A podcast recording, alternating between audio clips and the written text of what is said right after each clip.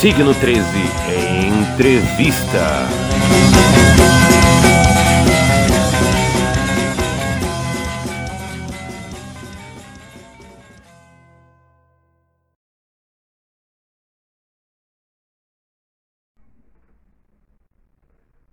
Boa noite, amigos. Eu sou Felipe Rodrigues, falo de Taguatinga, Brasília. E essa aqui se chama Brasa, em homenagem ao meu querido amigo Afonso Brasa.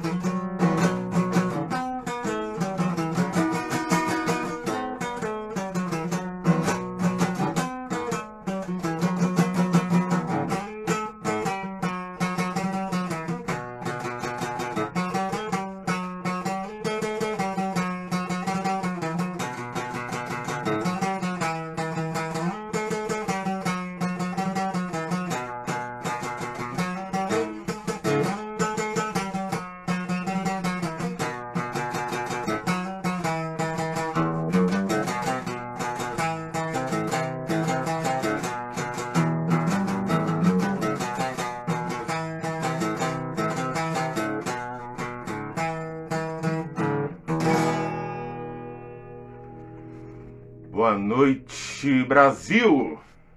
Olá, olá, olá todo mundo que já chegou aí, valeu. É, hoje estamos, inici estamos iniciando aqui o segundo episódio do Signo 13 Entrevista. Hoje iremos falar com Mauro Rocha, que é dono do selo Tudo Muda Music, toca no Transistor. E, pô, chamei ele aí pra trocar essa ideia aí, falar um, ele falar um pouco mais de sua história, vamos ver se ele já tá por aqui. O camarada que vai estar tá chegando aí é o senhor Mauro Rocha. Pô, o camarada, ele tem uma coleção invejável aí de, de disquinhos de 10 polegadas e tal. Vamos ver como está. Não rolou? Hein? Mas e aí, cara? É, vamos trocar essa ideia aí, cara. Tipo, pô, você tem um selo aí, tem a banda, é, vários projetos musicais e tal. Mas antes, antes vamos fazer uma voltar lá no início, conta um pouquinho aí como é que foi o início, seu, seu, é, você gostar de música, assim, sei que você deu rolê por alguns países ali, morando mesmo, né, ali na Isso. infância e adolescência, né, conta um pouco disso aí. Exatamente, cara. É, bom, a minha história com música começa na infância, né, ouvindo rádio mesmo, eu, sim, meus primórdios vão meio com rock, assim, eu tinha ouvido uns discos de, assim, você me pediu para falar do meu primeiro disco, né, eu tive discos de histórias infantis na adolescência, na infancinha, né? Tipo, oito anos ali, aqueles discos de Dona Baratinha e tal, né? Uns discos coloridos, bonitinhos, que eram legais. E isso que, assim, meio que me deu uma pilhada em... Do Silvio Santos, né, cara? Aquela série do Silvio Santos é muito legal, coloridinho, é. né? Vários disquinhos coloridos é. e tal. Aí bom. isso foi, assim, digamos, pré-música mesmo, né? Aí quando foi, eu me lembro que, assim, eu tenho até hoje, eu não consegui achar ali, mas eu posso dar uma procurada meu primeiro disco de música mesmo, foi em 1980, porque a minha mãe me deu e ela anotou. Ó, para o meu filho, aí botou lá, agosto de 1980. Pô, eu tinha seis anos, né? Então, é, ela até 20 anos, 40 anos, poucos anos atrás, ela reautografou. E aí foi assim, vou achar depois para mostrar. E é um compactinho do Gengis Khan, aquela banda que tocava no SBT nos programas de calor. Você era uma banda meio, uma versão de uma banda gringa, assim, um negócio meio, assim, é, para ganhar grana mesmo. Mas, assim, foi o meu primeiro disquinho. Aí, quando eu fui morar em Lima, no Peru, já em 1984, eu tinha nove anos, aí rolou, é, lá já tinha MTV, é, eu já cheguei assim, pô, com um certo impacto, porque primeiro é, não tinha música brasileira, só tinha música gringa ou peruana bem pouca mesmo, tinha muita música americana, então comecei a ouvir logo heavy metal e hard rock, muito, Kiss, Riot, é, Red, Motley Crue, tudo isso passava na TV o tempo inteiro, aí eu, pô, molequinho me amarrei. Eu já gostava de uns Kiss no Brasil, de uns Queen, né? Aí, pô, quando cheguei lá, na, surfei nessa onda do heavy metal e do hard rock bastante. Aí em 86 a gente voltou pro, pro Brasil, né? Minha família. Eu fui morar com meu pai e minha mãe, lógico, né? 93. Não, 84, meu irmão. Na época do Rock in Rio, na época do. Não. Sim, mas você voltou 80, quando? 86. Brasil? 86, na época. É, 86. Dois anos e meio depois, assim. Aí, pô, no Brasil, aí já estava mais desenvolvida a coisa do heavy metal, eu continuei ouvindo metal, mas eu ouvia uns pop, eu via Prince, eu via é, várias bandas do Tecnopop, do synth pop que iam tocando na época, assim, no rádio, mas, assim, eu diria que quando eu voltei para cá em 86, metal começou a ficar mais radical, tal, tem mais coisas de metal também, thrash metal, eu conheci mais, comecei a ouvir mais thrash metal e tal, e eu vi mais isso. Depois, mas assim, isso aí foi até 89, 90, que aí, quando o metal já estava muito massificado, eu já estava de saco cheio, porque eu já ouvia desde 84, né? Então, tipo assim, era metade da minha vida escutando aquilo. Aí eu comecei a ouvir outras coisas, cara. comecei a ouvir música brasileira, Caetano Veloso, música eletrônica, tipo, primórdios da música eletrônica, Delight, Bad Boop, é, coisas pop mesmo, porque eu não tinha tanto acesso, era moleque ainda, né? E a música eletrônica antigamente era bem mais assim, restrita a galera que podia comprar disco e tal, não era uma coisa né, que você ouvia mais em festa. E ainda estava muito nos primórdios, né? Mas assim, eu, no, eu diria que no final dos anos 80 eu comecei a abrir meu ouvido para outras coisas e no começo dos anos 90 bastante. O que coincidiu até com assim, a mudança de mindset, assim, né? A gente tinha nos anos 80 muito radicalismo metaleiro, punk, todos os movimentos eram muito radicais, e depois nos anos 90 abriu mais, começaram a rolar aquelas misturebas, né? Fate No More, misturando funk com metal, Chili Peppers, né, aparecendo também, já era antigo, mas ganhando força nos anos 90, né, e o grunge também, né, então assim, aqui em Brasília também as bandas começaram a ficar bem mais doidona, Raimundos, uns negócios bem mistureba, Oz, né, surgindo ali, então assim, nos anos 90 a coisa se abre mais, sai do, do âmbito do metal, e nos, no começo dos anos 90 também, um lance que rolou comigo, aliás, ainda no final dos anos 80, cara, eu conheci jazz, eu conheci Miles Davis e Jaco Pastores por meio de um cara que é muito importante, assim, é, pra, foi muito importante na minha formação é, musical, que era o Marco Selvagem, do baixista do Pus. Né? A gente morava na mesma quadra, molequinho, e o bicho era bem mais velho que eu, mas ele tinha, ele era, tocava muito, né? E se amarrava em Pastório, se amarrava em Stuart Ham, é, e me aplicava nisso, né? Porque a gente era vizinho, a gente se encontrava embaixo do bloco, assim, eu era molecote, né? E falava, tu tem que ouvir Jaco Pastores. Eu, porra, massa. Aí, porra, é uma das coisas que eu mais gosto até hoje, né? E, tipo assim, sou muito grato a ele, assim.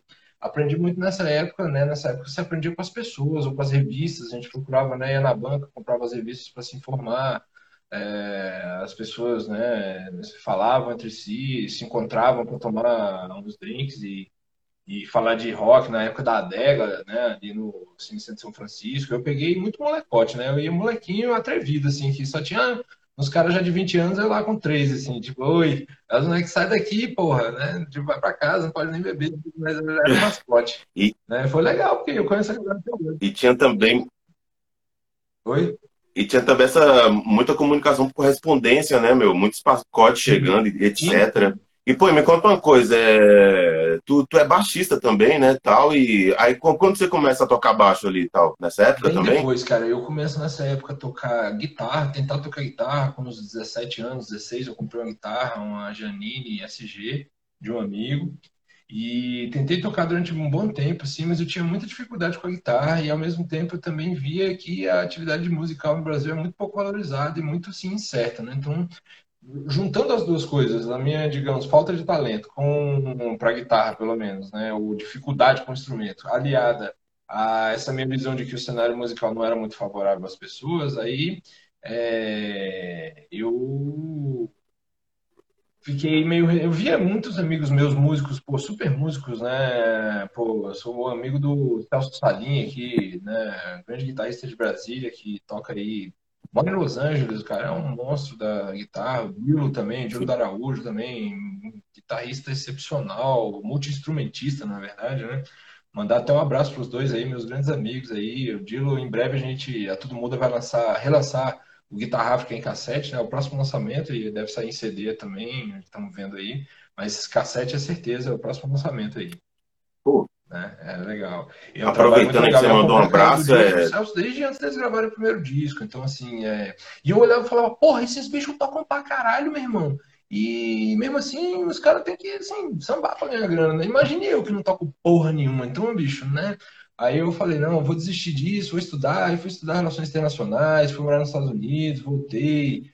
É, hoje em dia eu tenho emprego. Há muitos anos eu trabalho na Pex Brasil, agência de promoção de exportações, sou tradutor lá, né? Já... Eu sou analista, há muitos anos eu trabalho como tradutor e revisor de texto, mas eu já tive outras funções lá, mas isso aqui, assim, garante o meu sustento, eu diria, porque a música, para mim, ela é colateral, ela é mais que um hobby, mas ela não é minha profissão, né? Eu sou um músico amador, eu me considero.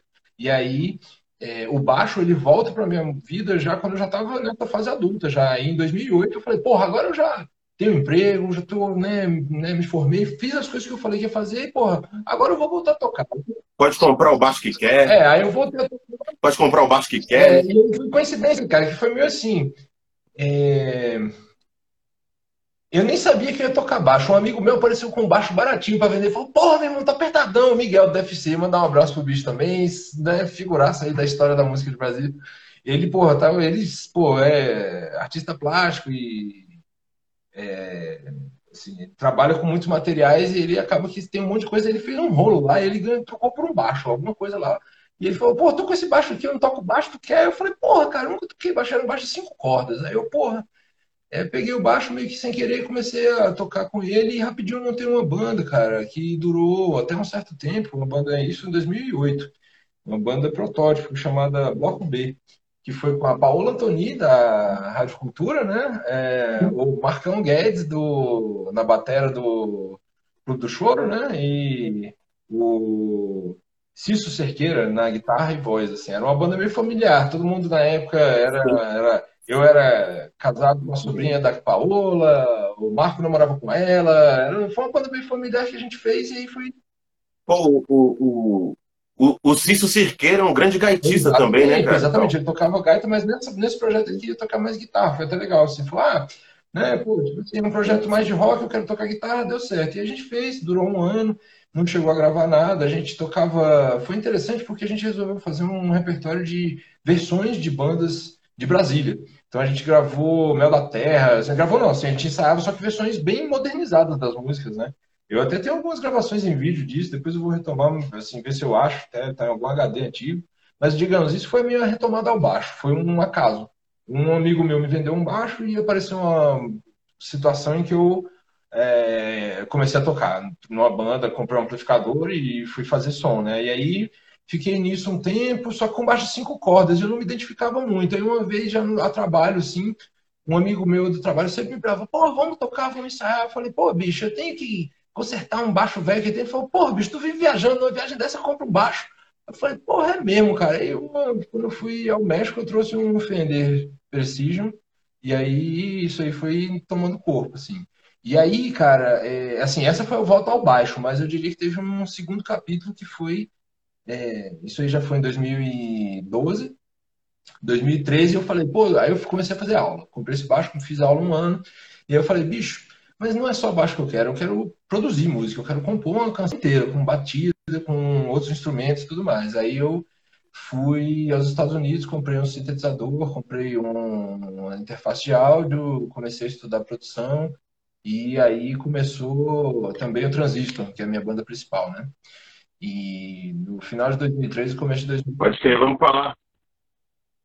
Vamos, vamos falar dela já já. Pô, só mandando um salve aqui pra galera que tá online aqui com a gente, meu. Além de Saraiva, colega da Putos das Antigas, é o Gilmar da RD, o Luke da, da Fox, até o Tony aí do, do Finizasco apareceu aí, Denise Clara. Pô, maneiríssimo, ó. Etc. Aí, ó. Já já a gente vai até sortear, né? Isso aí, Felipe? Ah, é. Vamos falar disso agora já, então. É, pra galera que tá assistindo aí, meu, é, a Tudo Música e gentilmente é, resolveu oferecer aí, é, alguns itens do, do seu catálogo para sortear para a galera aí. Então, quais são os discos disponíveis? Bom, é. é os Gatunos, Swing, os, os Gatunos, Swing Manifesto, Vox Lugosi, Ética Nova. Isso, é o. É, Transistor. É, exatamente. É, deixa eu só mandar a mensagem aqui, cara, que porra. E... Tá difícil de equilibrar aqui. É, bom, vamos lá, eu já estou aqui, já e... Ó, Gatunos, CD, tá, mas... né? O Vox Lugosi, é, a fita cassete do RB Ratus, que é muito legal, e a fita cassete do Transistor, além do novo disco do Abismo, CDzinho do Abismo com a faixa bônus. A gente já tinha lançado em, CD, em fita ano passado, aí acabou e agora relançou em CDzinho com a faixa bônus. Aí o método de sorteio é que você vai definir, porque a gente inventou isso meio em cima da hora, né? Você vê aí como é que faz. Pai, pede, pai, coloca a galera para então, mandar mensagem aí, pá. É, pra, pra galera que, que, que curtiu algum desses CDs, comenta aí é, qual, qual CD você quer. Do Gatunos, da Vox, do Abismo, Porra, grande, grande combate, hein? E, pô, já, já, que tá, já que tá mostrando esses itens maravilhosos aí, fala um pouco do, do seu selo, meu, da Tudo Muda Music. Sim, então a Tudo Muda, cara, foi uma evolução é, mais que natural aí, ou sei lá, foi uma evolução necessária, na verdade é, do trabalho do Transistor. Para lançar o Transistor, no começo, era um, é um projeto de um estilo, como você sabe, que não tem muito parecido, né? Tá. Sim. Então vamos, então vamos retomar e, e fala, fala então do, do, do, Transistor, então, ali do começo do Transistor, como é que começou, que tem uma sonoridade bem, bem ímpar, né? Aí tu já engata com, essa, com essa ideia do, do da Tudo Legal. Muda. É, o transistor tem essa onda do, é, de ser uma mistura de eletrônica com é, rock, né? Sendo que. Então, essa luz está incomodando muito aí atrás de mim, cara. Tô vendo aqui, mas oh, tá de boa. Posso tentar mudar tudo. Não, tá tranquilo, cara. Só, só deixar estático aí que, que centraliza. Beleza. É, bom, Transistor então foi o seguinte, cara. Naquela onda que eu te falei que eu tava já tocando baixo, mas que eu não tava é, contente só com isso, que eu queria é, é, é, fazer uma produção mais abrangente, com as batidas e com tudo mais. Aí eu comecei, a, eu fui aos Estados Unidos, é, eu programei uma viagem para os Estados Unidos, na época o câmbio era muito bom ainda. E eu consegui comprar alguns equipamentos lá e nesse para ir antes de ir eu contatei um grande amigo que é o Felipe Lemos que toca no Transistor né? É, que era produtor de música eletrônica desde sei lá 2000 e para pedir alguns toques justamente de equipamento de, de, eletrônica não de guitarra né? Era um cara que eu assim ele tocava guitarra mas assim eu, eu abordei querendo saber de eletrônica. O que, que eu compro de sintetizador controlador é, plataforma, é, assim, interface de áudio e tal. Ele me passou lá umas dicas e beleza, fui para os Estados Unidos, voltei e, e, nessa conversa ele até manifestou assim, até interesse, pô, a gente podia tocar e tal, né? Ué, legal, né? Aí fui para os Estados Unidos, quando voltei, né, ele é meu velho amigo, grande amigo, e aí a gente, eu chamei ele lá para casa para mostrar o que eu tinha comprado e a gente começou a falar sobre a possibilidade de tocar junto. E aí é, veio é, a ideia de fazer o Transistor, que no começo era bem diferente. Assim, a gente começou tentando fazer é, o som com uma bateria eletrônica da Roland, cara. Era tipo na mão mesmo, assim, tipo, mas não dava muito certo. Aí a gente passou. Ele já tinha um bom conhecimento de Reason, né? De, de daquele software de produção Reason, né? E aí ele falou, pô, cara, eu acho que no Reason eu consigo melhores resultados. E aí foi dito e feito. Ele é, é, pegou assim essa parte da, da produção eletrônica para vou mudar de posição um pouquinho aqui, Felipe. Acho que fica melhor assim. A porra da luz.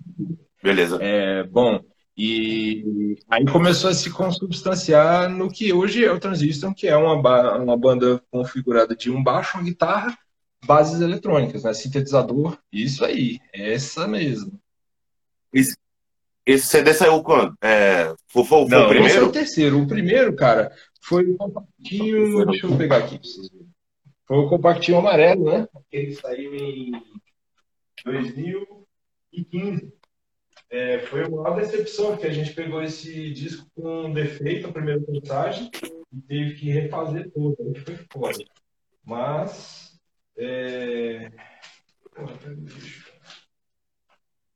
Não, Felipe, porra, não tô saindo que eu enfiei ele agora não, cara. Mas. É, é o compactinho amarelo do, do transistor. Esse aí é o terceiro, né? Ele é o. A gente fez. É, fez primeiro a fita, aí a prensagem em CD, aí depois fez o vinil. O vinil tá aqui.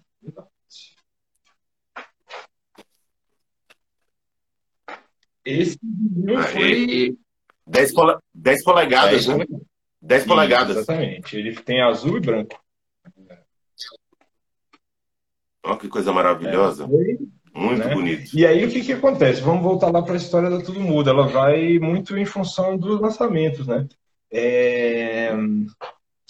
Vem o transistor, a gente resolve, pô, não, beleza, começou como uma brincadeira e, bom, vamos gravar, gravamos duas primeiras músicas. Pô, ficaram massa, vamos fazer o compactinho. Ah, tá até aqui o compacto. Pronto. Esse aqui. Ah, vamos gravar o compacto. Vamos lançar essa parada logo em vinil, né? Se a gente morrer, a gente pelo menos lançou um disco. Bora, sonho da vida. E lançamos pela Polisson. Muito bom.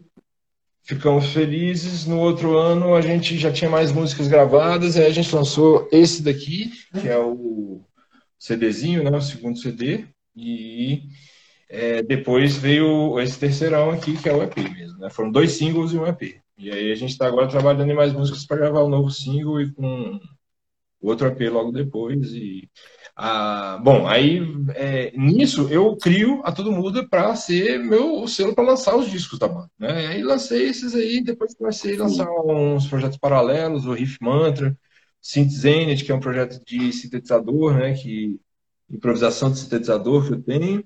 E isso mesmo, que saiu em mini CD e saiu em vinil de 10 polegadas da Lombra Records também, né? Grande Lombra Records aí do Bill, Michele e Fred, né? Nossos queridos amantes dos vinis aí, que estão nessa batalha aí também dos vinis.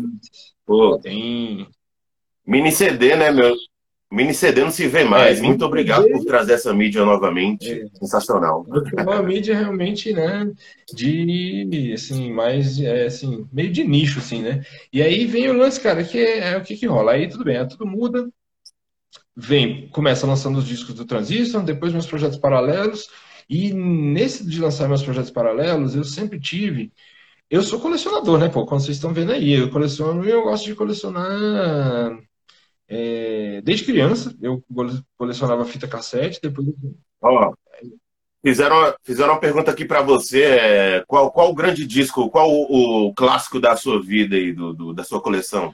Cara, se fosse para dizer o disco número um eu diria que eu fico muito em dúvida entre dois. Um é o Word of Mouth, do Jaco Pastorius, e o outro é o solo do André Gereissati.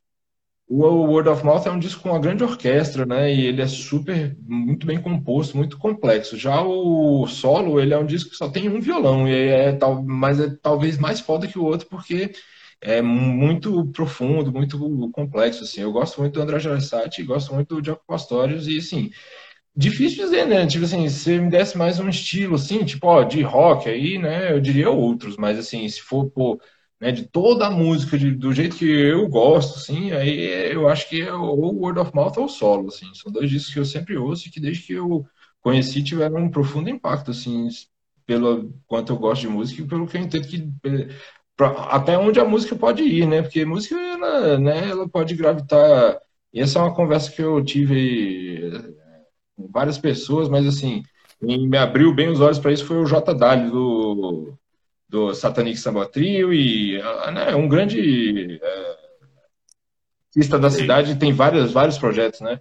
E assim, a gente é, trocou umas aulas durante um, um, bom tempo aí, né, sobre teoria da música e eu dava umas aulas para ele de conversação em inglês e nessas a gente né, teve assim uma conversa muito, teve várias conversas sobre isso, assim, qual é a, a função de cada estilo musical. Você pode ter estilos musicais que só para dançar, se divertir, pô, né, para você se abstrair da realidade ali naquele momento, uma coisa mais assim frugal, ou você pode ter música que é para você pensar sobre a música mesmo, não sobre a música como linguagem. Essa foi a expressão que ele usou. E essa é uma expressão que eu gosto. Assim, a música como ela não é para você, é como um cinema. Você tem cinema de diversão e você tem cinema mais profundo que te leva a reflexões, né? Então, é, assim, é, esses dois caras, é, com os seus discos, assim, me fizeram ver a música de uma forma mais profunda, mais ampla. Né? Eu sempre gostei de música, mas assim, esses dois são foda e eu recomendo muito, assim.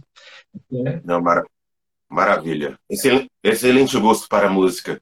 E, e pô, vou continuar na, na, Tudo Muda, é o seguinte, é, pô, pelo menos para mim, né, parece que, que começou assim, um pouco mais focado em, em no, no, na, nos projetos do Distrito Federal e tal, e, e agora deu uma expandida boa, assim, né, lançando banda até de outros países e tal. É. É, pô, e vocês sempre estão é, com a frequência bem alta de lançamentos, assim, quase todo mês, né, e tal. Continua aí nessa... Isso na evolução da, da história. É, o que aí, bom, é, a gente vem, a Tudo Muda lança seus primeiros discos, que são os do Transistor em 2016, 2000. Na verdade, o que, que aconteceu? O primeiro lançamento do Transistor, no vinilzinho amarelo, ele saiu em 2000, era para sair em dezembro de 2015. Ele, é, novembro, na verdade, ele chegou com atraso da fábrica e chegou com defeito, bicho. Em todas as cópias, todas pulando. Aí a Polisson foi muito legal e trocou tudo pra gente. Só que demorou mais dois meses. Então, assim, a data do primeiro lançamento, ela na verdade ela não foi dezembro de 2015, mas sim fevereiro de 2016, quando a gente recebeu a segunda prensagem corrigida, né? E beleza, aí 2016, né? 2017 lança aqueles projetos paralelos, nossos discos pela Lombra, um, não tô coisas aqui. Eu até pedi desculpa, cara, é, que assim, eu me mudei tem menos de dois meses e essa minha coleção ainda não tá do jeito que vai ficar definitivamente, mas dá para dar uma visão aí, mas não tem os CDs e não tem as fitas. Então, assim, não tem metade da minha coleção aqui, né? Aqui só estão os vinis. E eu tenho uns 3.200 discos hoje, aqui deve ter uns 1.800 por aí. É, Bom, mas é, retomando, aí eu estava falando sobre é, a, o ponto em que a gente chegou. Aí eu estava com os discos, é, a gente tem em 2015, 2016, 2017 lançamentos é, do Transistor e dos meus projetos. Aí quando foi em 2018, 2019, cara, eu na verdade, no final de 2018 eu comecei a ficar meio assim, pô, cara, eu só tô lançando coisa minha, todos os discos do meu selo eu toco podia lançar coisas de outros artistas, né? Vou conversar com alguns artistas conhecidos, eu conheço tanta gente e tal e tal. Aí eu comecei a falar com o Esteves, né? Estevão é, do, do de vários projetos, na verdade, né, cara? Ele é do, da, do Chapamamba, também tem a Chupamanga Records, né? E tem o Chupa Manga Zine também, né? O cara, pô, o bicho é meu ídolo, assim, de produção diversificada e intensa, assim. Falei com ele sobre lançar o Steves Computer Music, né? Que nunca tinha saído em fita ou qualquer outro formato. E com o pessoal do Abismo, né? que são amigos meus de outra praia, mais pesados, né? O pessoal do é o Pícaro, o Mert, né? Também mandar um abração aí, pô, o cara que você tem que entrevistar aí, hein, cara, da Raw Riding Ancient Waves, bicho. O cara já lançou mais de 40 discos aí, né? Referência no metal aí. E. Ser o, o Ícaro, o brotherzão. É, exatamente. É uma sugestão aí pro cara, né? É, e, bom, é, os dois toparam, para minha sorte, só que, assim, eu ainda é, demorei um pouco até conseguir as fitas e os canais de produção e tudo mais, mas em 2019 finalmente saíram esses dois discos que foram os primeiros do, da Tudo Muda sem ser que eu tocasse, né? Aí depois disso veio o Frank Siddhartha, era um disco que eu tinha tocado só em uma música, mas era um disco que eu botava mó fé. Falei com o Diego Valdeiro. Isso, exatamente. Essa fita já está esgotada aí e saiu em duas cores, muito bonitinha, né? E também saiu em CD, né? E é essa. Né? Essa é verde, muito bonitinho. É, muito né? Yes. Isso, e esse era um projeto que, pô, só tava no Bandcamp. Na verdade, todos os, esses três primeiros discos, eles eram discos que, que não tinham saído em formatos é, físicos e a gente acabou produzindo, assim. Depois veio um outro disco de um projeto solo meu, que é o Urbanismo, né? Aquele uhum. vermelhinho, que é esse aqui. Que é com a capa do Honesto, né? E depois a Signo 3. Tem fita também, né? Isso, exatamente. Essa fita já está ah. esgotada. E. Pois é, da, da Signo 13, cara, muito legal esse material. É. Infelizmente já está esgotado, né? Mas é um material que eu tenho muito orgulho dele, assim. Ficou muito legal. Com o design gráfico do Túlio. Isso, certo? um abração. Túlio era, é, digamos, membro da, da Tudo Muda, cara. Ele fez o design aí de, sei lá, quase metade dos discos, juntamente. O outro designer é o Matheus Fernandes, né? Que deve estar ouvindo a gente aí. É, também membro honorário da Tudo Muda desde sempre. A gente trabalhou junto e depois é, continuamos trabalhou na Apex junto, né? Depois ele saiu de lá e a gente continuou trabalhando junto no é, na Tudo Muda. Ele fez o design de muitos discos, inclusive do Trajetos, inclusive do Frank Siddhartha e é, do Vox, né? Do Vox Lugosi, depois que a gente chega lá, né? E aí vem o capítulo Felipe Rodrigues, né, meu irmão? Que aí a gente chega em você, que aí você vem com seus projetos, a gente se encontra e começa a lançar aí pela Signo, depois lançamos os Gatunos, né? Depois Vox, e aí temos pela frente mais coisas aí, né, Felipe? Sim, cara. Eu tava lembrando esses dias que a Vox, o CD da Vox saiu bem, na, bem no início da quarentena, né, cara? Que, que sacanagem. E eu lembro, cara, que, que, no começo da banda ali, né, que a gente foi, foi bem rápido o processo ali, né, pra gravar e tal. O, o Luke chegou, porra, eu tive um sonho e tal. É, e, e, no sonho falava que a gente tem que registrar logo, tem que correr com essa parada. E tipo, porra, pensando hoje, né, se não tivesse feito, a gente já tá empacado assim com a pandemia até hoje, né? Assim, com, sem, sem lançar material e é, tal. Cara. E ficou muito legal esse CD. Esse é um ponto, assim, que outro dia eu até vi o. Queria também mandar uma. E é o campeão. Sim. E é o campeão de plays do, do da página do, do Tudo Disparado, cara. Toca, toca, assim, muito mais que todo o resto, assim, né? É campeão mesmo. É... Mas outro Legal. dia, cara, eu até, assim, a gente falou sobre um, uma das pautas pra gente, né, comentar hoje, seria, assim, de pessoas que são referência aqui em Brasília, né, tanto no, é, na produção, quanto é, tanto do lado de, de sei lá, do, do lado de trás do console quanto da frente, né? Músicos e produtores. Bom, é, poucos dias atrás eu vi uma entrevista do Carlos Lopes, né, do Dorsal Atlântico, né, o grande Carlão, né, que, pô, a história do, da música brasileira, não só Dorsal, como Mustang, é, Usina Leblond, o, a revista O Martelo, que ele editou durante muitos anos, depois passou para o formato digital. Ele agora mora em Brasília e tem um trabalho de quadrinista aqui, né, e ele falando, pô, cara, Artista tem que se ligar, vocês têm que registrar, cara, tem que lançar disco, tem que gravar e lançar o disco. Senão, você vira memória. Eu me lembro de incontáveis bandas que eu assisti nos anos 80 e 90, show, e nunca gravou, e ninguém tem, cara. Lembra aquela banda? Lembra, mas aí, gravou não, babau, bicho, já era. As que tinha, que tinha, hoje em dia, transformaram isso, digitalizaram, virou CD, ela sobrevive. O resto vira lenda. Então, assim, é por isso que eu tenho essa. Eu entendo que ah, lançar disco de forma digital é a tendência do momento e é... eu entendo que é prático você ouvir música por meio de streaming, mas lembremos-nos, cara, que em 2010 existia uma coisa chamada MySpace.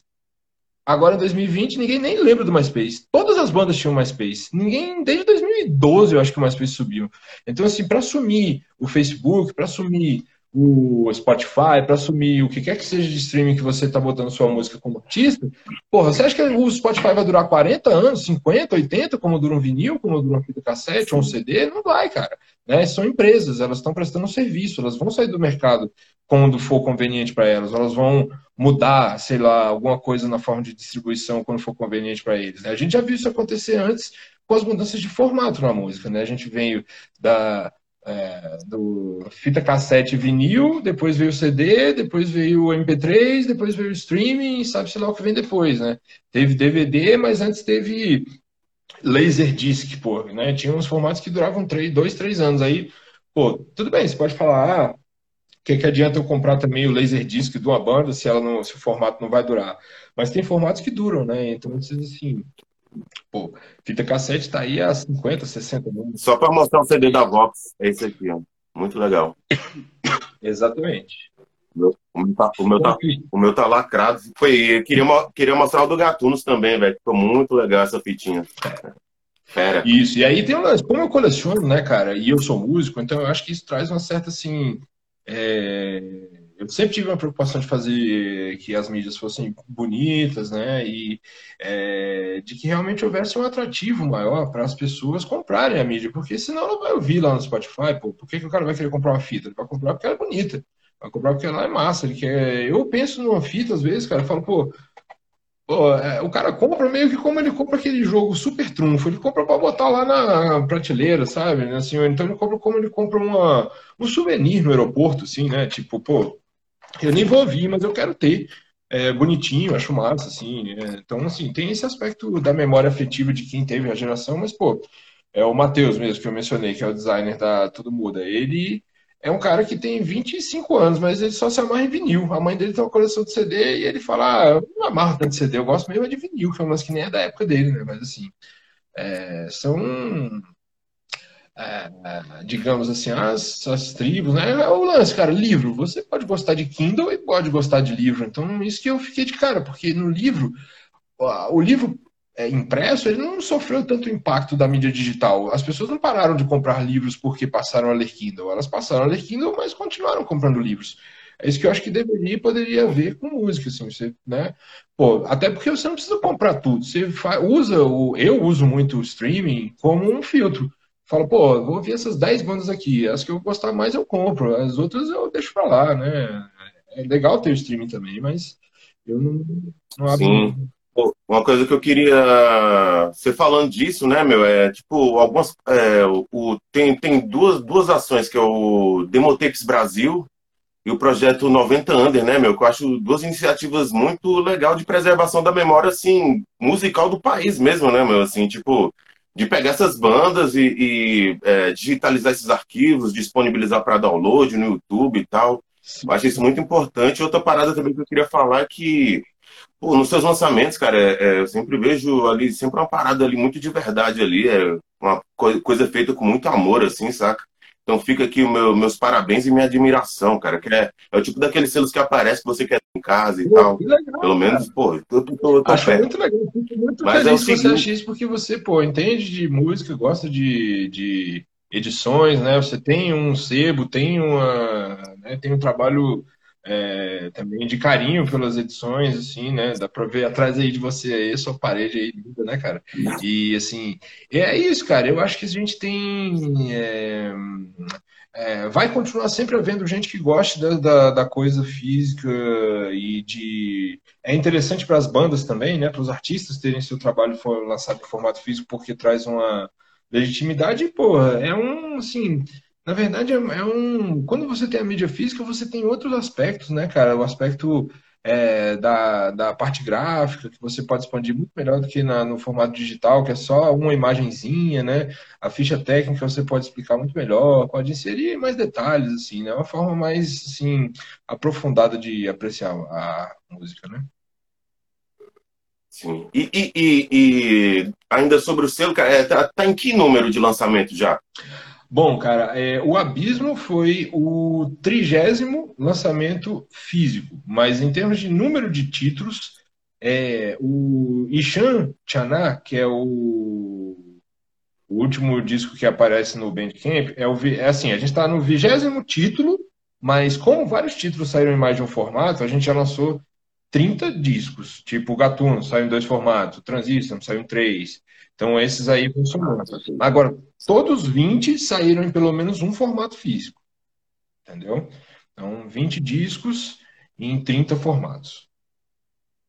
Mas tem muita coisa para sair. Beleza. Tá uma fila, meu irmão. Agora vai ser massa, cara. Tem muita coisa interessante para sair. E aí foi esse lance, cara. Saíram coisas realmente. É, a gente, a última sessão agora foi um cara do interior da Eslováquia Aí o Ishan, que é do interior do Acre, e depois vai ser o Dilo, que é com um trabalho que mistura a guitarrada do Pará com o norte da África. Então, assim, a gente está indo numa direção bem abrangente. Eu acho que essa é a principal pegada do selo também, cara. Eu vejo que, assim, a gente tem muitos selos é, especializados, né? Isso é muito bom para diversos estilos. Tem selos de metal, por exemplo, hip hop, pós-punk, você vê a eletrônica é muito boa, né? Tem selos dedicados a, a estilos exclusivos, a techno, house, trance, isso é maravilhoso. Mas existem vários estilos que não têm pai, digamos assim, ficam órfãos, ficam né, artistas também que transitam entre estilos, né? Então, assim, eu, acho que a pegada da Tudo Muda, e isso vem desde o Transistor, que é um artista que não tem um estilo é, assim, digamos, né, não tem um pé só em um estilo, é, já trazia. Então continuou com isso e agora a gente veio diversificando, trazendo artistas também de outros de outras de outros países e de outras regiões menos óbvias do Brasil. Né? Legal. Só, só falar um comentário aqui que chegou aqui, ó, da M Mortes, que ela inclusive escolheu o disco da Vox aí, que ela levar, hein? Ó, acho a mídia física, assim como o design da mesma, mostra muito da identidade artística de uma banda artista. Uma coisa com, complementa a outra, por isso também sou muito fã da mídia física. Então, assim, tem.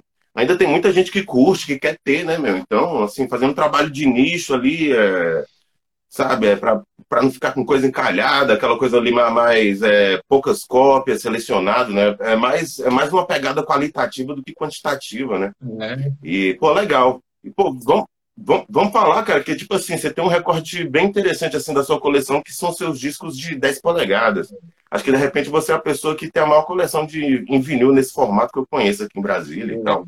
É, fala um pouco disso, dessa obsessão por esse tipo de formato e é, tal. É curioso, né, cara? O que acontece? Eu nunca, assim, eu tive muito vinil na época do vinil, mas quando veio o CD lá para 97, 8, não, antes disso, porra, não, 90, cara. Em 90 eu comprei meu primeiro CD, que foi de Soundgarden, Louder Than Love.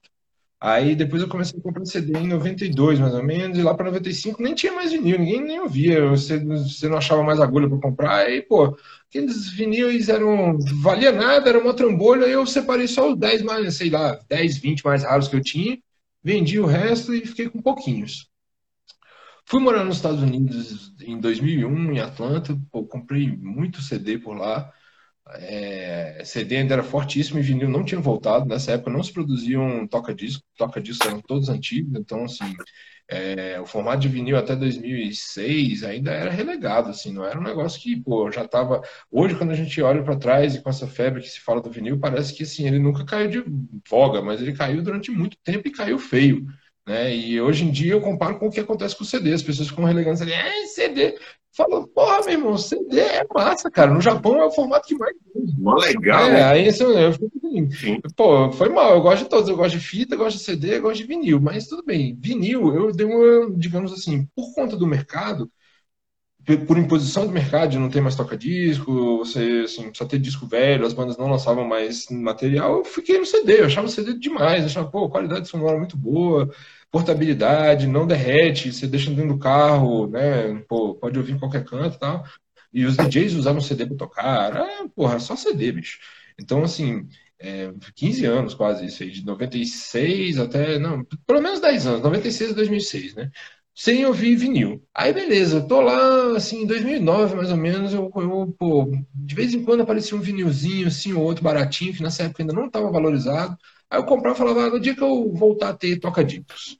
Aí em 2011, cara, eu fui a trabalho para Argentina.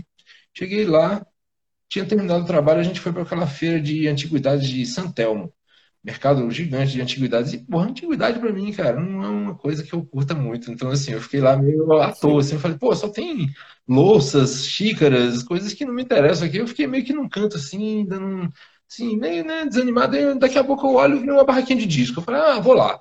Aí o cara só tinha vinil e cassete, não tinha um CD. Aí eu, ah, beleza, né? Tô olhando lá, assim, os vinis, falei, pô, é mais para me informar. Eu gosto de música. Eu já tinha morado no Peru, gosto de música da Argentina, né? Vendo aí o cara me falando lá de uns jazz é, argentinos bem caros, Tivo Borrar, uns discos bem caros, assim. Aí eu, pô, não, não vou levar nada, né? Tudo caríssimo, assim. Aí lá no meio eu vejo um disco estranhíssimo. O Steve Vai, é, Outtakes do primeiro disco dele, o Flexible. Outtakes do Flexible. E um formato esquisito, um disco menor. Eu falei, que é isso? Em espanhol, o cara, 10 polegadas, tio. Aí eu, 10 polegadas? Que é 10 polegadas? Aí ele, um formato? Aí eu, eu nunca vi essa merda. Eu escuto música desde 84, tenho disco desde não sei que ano. E era caro o disco, era uns 150 reais, sei lá. Aí eu resolvi levar. Aí eu comprei o disco e falei, vou levar essa porra só porque, assim, é um disco que eu gosto do disco original, eles são os outtakes, esse disco deve ser raro e tal, realmente era. Trouxe para o Brasil isso em dezembro de 2011. Aí foi meu primeiro 10 polegadas. Quando foi em 2012, o meu amigo Bives, é, Renan Siqueira, que é, Foi. Um salve pro Bives, Renan Siqueira, maravilhoso, Exatamente, preta. Foi morar em São Paulo para rodar o Rato de Porão. Quando tava lá, saiu aquele Rato de Porão 10 polegadas com Looking for an Answer. Aí ele veio para Brasília e falou: Rochinha, tô indo para Brasília, tu quer que eu leve esse disco? Eu quero. Foi o meu segundo 10 polegadas, isso em 2012. Aí em 2013, por três anos depois de comprar, dois anos depois de comprar o primeiro, eu fui a Los Angeles e fui a Amoeba Records, né, a maior loja de discos do mundo lá, e pô, lá eu consegui achar incríveis seis 10 polegadas. Assim, eu falei, porra, bicho, na Amiba só achei seis, deve ser raro pra caralho porra, essa porra aqui. Quer saber? Vou colecionar. Aí me deu uma doida, eu resolvi que eu ia colecionar, porque era um negócio meio que assim, inusitado, difícil. Eu vi que não era Sim, é, assim, que, que tinha, eu tinha muito a aprender com aquilo ali, até porque as bandas, assim, toda vez que eu comprava um 10 polegadas eu achava demais, era um disco, porra, super, assim, alternativo do artista, algum, tinha algum apelo para mim, assim, é, o terceiro que eu comprei, o quarto que eu comprei foi um do Bombino, aquele guitarrista do Norte da África, né, disco maravilhoso, assim, e assim, assim, então é... Demais esse cara, é. né? É demais esse cara, é, o Bombino. Demais, demais. Inclusive, é, para quem está vendo aí, depois eu vou subir essa entrevista no YouTube, vou botar o link aqui de alguma dessas bandas aí que o, que o, que o Mauro tá falando e tal. Depois confere lá no, no YouTube também. Ah, e aí, lá. pô, né, voltei pro Brasil e aí eu falei, não, meu irmão, agora eu vou, vou pesquisar isso aqui, cara. Aí comecei a ver 10 polegadas brasileiro. O que, que tem de 10 polegadas brasileiro? E nas lojas aqui da Zanorte, né, na Acervo, no na Musical Center, na Dom Pedro. Dom Pedro foi um lugar também é, que eu comprei muito disco de 10 polegadas, foi o primeiro lugar que eu vi ter uma prateleira de 10, assim, né? Mas o que eu percebi é que eram muito discos antigos, dos anos 50, 58, 59 parou de produzir. E, assim, pô, era de música que não era minha praia, né, cara? Era Calbi Peixoto, é, assim, né, é, coisas que até eu aprendi a apreciar depois por colecionar o 10 polegadas, né? Estava até vendo na entrevista, na primeira edição, o Luciano, né? Mandar um abraço também para ele aí falando de como a, o fato de colecionar discos de Brasília acabou abrindo a mente dele né, para outros estilos e abrindo a coleção dele para ser mais abrangente. Isso também aconteceu com a minha por conta de 10 polegadas. Né? Eu passei a comprar muito disco antigo que eu falava, porra, eu nunca vou ouvir isso aqui, mas eu vou comprar, cara. Eu tenho disco da Hebe Camargo, cara. Né? Tipo, eu tenho. Hein? Hebe Camargo. Já que tá falando disso, ah. é, já que tá falando disso, tu quer mostrar aí algumas curiosidades aí, algumas bizarrices e tal? Isso muito me interessa. Eu separei algumas coisas aqui é, de 10 ah. polegadas mesmo. É bom, eu tô com o celular, então vai ser bom que a gente vai olhando aqui. É, essa é coleçãozinha. É, vamos ver se dá pra ver. Tem uns. Olha, eu tô com 900 discos de 10 polegadas, tá bom? Sendo que desses 900, é, uns são uns 300 antigos brasileiros, né? Tipo, não só brasileiros, mas coisas tipo isso aqui, assim. É, né? São edições da época mesmo, quando os 10 polegadas eram o formato. O que, que acontece? O 10 polegadas foi o primeiro formato de LP. Depois é que surgiu o 12 polegadas. Quando surge o 12, aí o 10 sai de cartaz no Brasil. No exterior, ele volta para fazerem os famosos EPs, né? Extended Plays. Era o single play, que era o 7 polegadas, o Extended Play, que era o 10, e o Long Play, que era o 12. E aqui no Brasil, o Extended Play nunca teve 10, ele era transformado em um 12, às vezes até de 45 RPM, sacou? Tocava mais rápido, mas era 12, né? Não tem as formas. Então, é... bom, aqui embaixo ainda tem mais uns ali. E, bom, vamos lá. Algumas coisas que eu separei, assim, de curiosidades, cara. Bom, um primeiro que eu colocaria, que é um dos mais caros que eu tenho, é o Persona. Esse é um disco muito raro, é, brasileiro, que vale, sei lá, hoje em dia. E ele andou valendo mais de mil reais, mas acho que ele já baixou um pouco. Ele, ele é um disco. Ele vem com o jogo, né? Parte...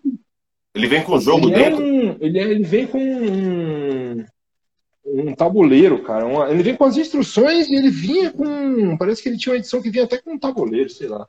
Mas ele vem com as instruções, que é um jogo muito, muito doido, que é um jogo psicodélico. Você fica na frente do espelho segurando a vela, aí tem que falar os negócios, escutar as instruções que estão no disco. É uma viagem. Mas ele virou um disco muito caro e muito raro, especialmente se tivesse o pôster, né? E aí eu consegui ele com o pôster. E o pôster são as instruções ó, do jogo.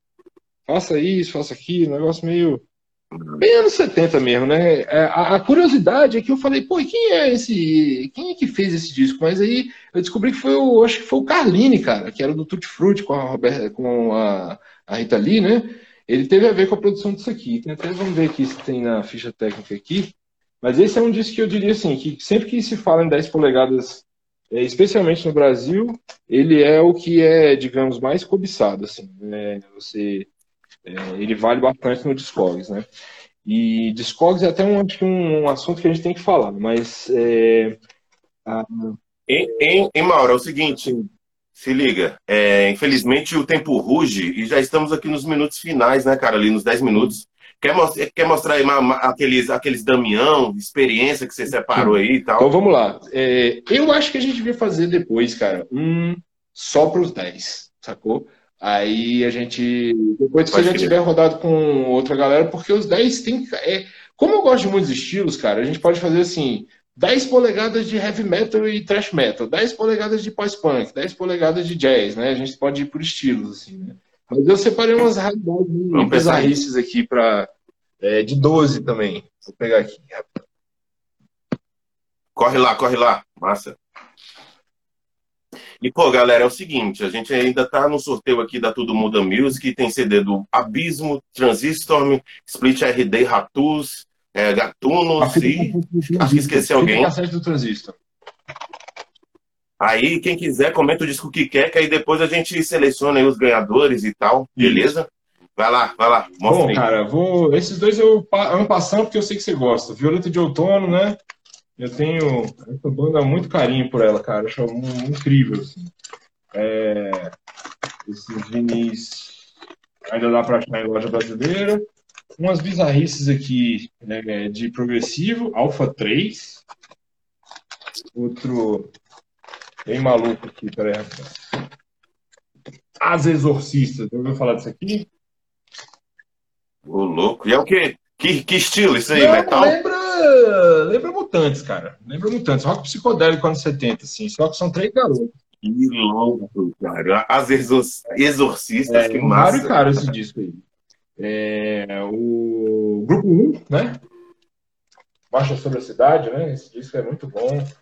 É, Jorge Antunes, né? Maestro radicado aqui em Brasília, precursor da música eletrônica, né? Esse disco é maravilhoso, né? Catástrofe Ultravioleta, Isomerismo, né? Tem mais vários discos. Esse outro aqui também é raro, cara. Quando a gente fala no Damião, eu sempre lembro desse cara aqui, que ele é um cara é menos excêntrico, mas mais excêntrico, né? Alcides Neves, né? Tem o tempo de fratura e tem o de estrambelhar ou não, que também é bem caro, bem raro. É, aqui chega nos Damião, Planeta Lama, esse aqui é o mais raro, né? Que é o de 71. É, vamos lá, vamos primeiro só nos Damião, depois eu vou te mostrar outros aqui. Damião, nem sei qual é esse aqui, cara. Ele reutilizava as capas dos discos, né? Então você tem que. É, eu tenho sete dele, né? Esse daqui é o. Pois você sabe. Você sabe que banda era a banda que tocava com ele, meu? Tem tipo uma banda de metal que acompanha ele em alguns discos é, e tal. O Carlos. Só que ninguém o Carlos sabe. Lopes talvez saiba algo sobre isso, porque era uma galera do Rio que tocava no métier. Ele até comentou comigo alguma coisa sobre isso em uma conversa que a gente teve. Mas eu não sei te dizer, não. Ele, nos discos não diz nada, não tem nome de ninguém, é só a lenga-lenga que ele sempre bota lá. Né? Ó, aqui, cara, são dois discos também muito legais. Dalma, Trio Dalma é um super trio brasileiro que é com André Geraisati, né, que eu falei do disco solo, Ulisses Rocha e é, teve mais duas formações, Rui Saleme e é, são lançaram três discos, cara, que são trios de violão muito bons, cara. Esse aqui é música brasileira que pô, não é lembrada e precisa ser lembrada. Eu tive a sorte de assistir um show deles em 2018 no Sesc em São Paulo. É... Cara, foi 20 reais, bicho, o ingresso. Eu fico assim, meu irmão, não sabe o valor que isso tem, cara. É assim, precisa ser falado, assim, né? É, Antônio Adolfo, um cara muito legal, que eu adoro. Esse disco acabou de ser relançado, essa aqui é a versão original um pianista brasileiro que mora em Miami, muitos, mora na Flórida há muitos anos. Ó, Planeta Lama, novamente, mais Damião. E aí o André Gereissati, né, que eu tinha te falado do solo, né, que é esse disco aqui que eu acho maravilhoso, talvez meu disco preferido de todos os tempos. Junto com o Pastorius, né? E esse outro aqui que é o Impu. Maravilha. Sacou? Esses são os. Bom, Maurinho, sensacional. Sensacional, cara, muito legal. Adorei bater esse papo contigo, cara. Sensacional. Aí, pô, é, tem alguma coisa aí que a gente não falou, que você queira dar, dar um recado? Acho que a gente não falou do urbanismo, né, e tal. Mas, pô, dá uma mensagem rapidinho que a gente tá nos minutos finais aí. É, o urbanismo é esse projeto meu aqui, tá disponível. Todos esses sons estão disponíveis no Bandcamp da Tudo Muda, é, para ouvir. Tem um site também, não é? Tem o site, Tem um site também, né? O site é legal para comprar aqui no Brasil, porque já é em real e os valores dos fretes já são calculados em real, enquanto que no Bandcamp é melhor para comprar se você estiver no exterior, porque é tudo em dólar, né? Mas, uh, é, cara, agradecer pelo espaço aí, pelo interesse e por você ter tido essa ideia de conversar com os colecionadores da cidade, com os selos da cidade. Super interessante, super válido e acho que tem muita, assim, tem vários campos aí, várias pessoas que dá para você trazer para essas é, para esses streaming seus e para essas essas conversas, né? E estarei sempre divulgando aí, inclusive vou oferecer para toda semana eu vou oferecer um lançamento da Tudo Muda para você sortear para galera. Beleza? Uhul! Muito massa.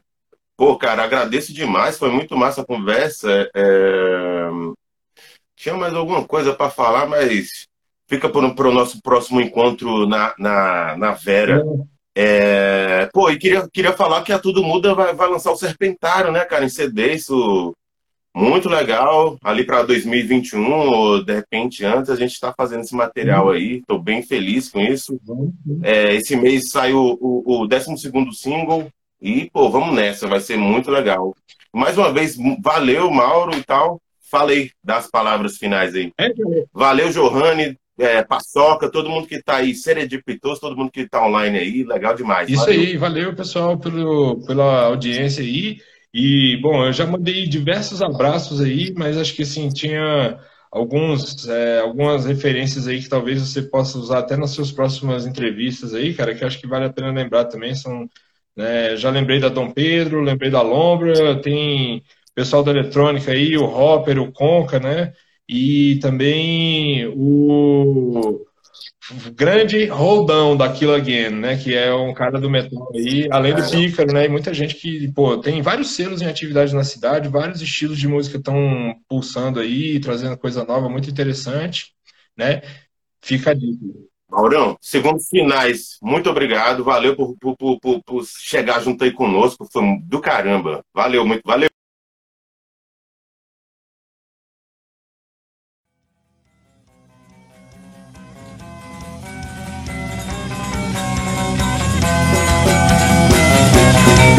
Signo 13 Entrevista.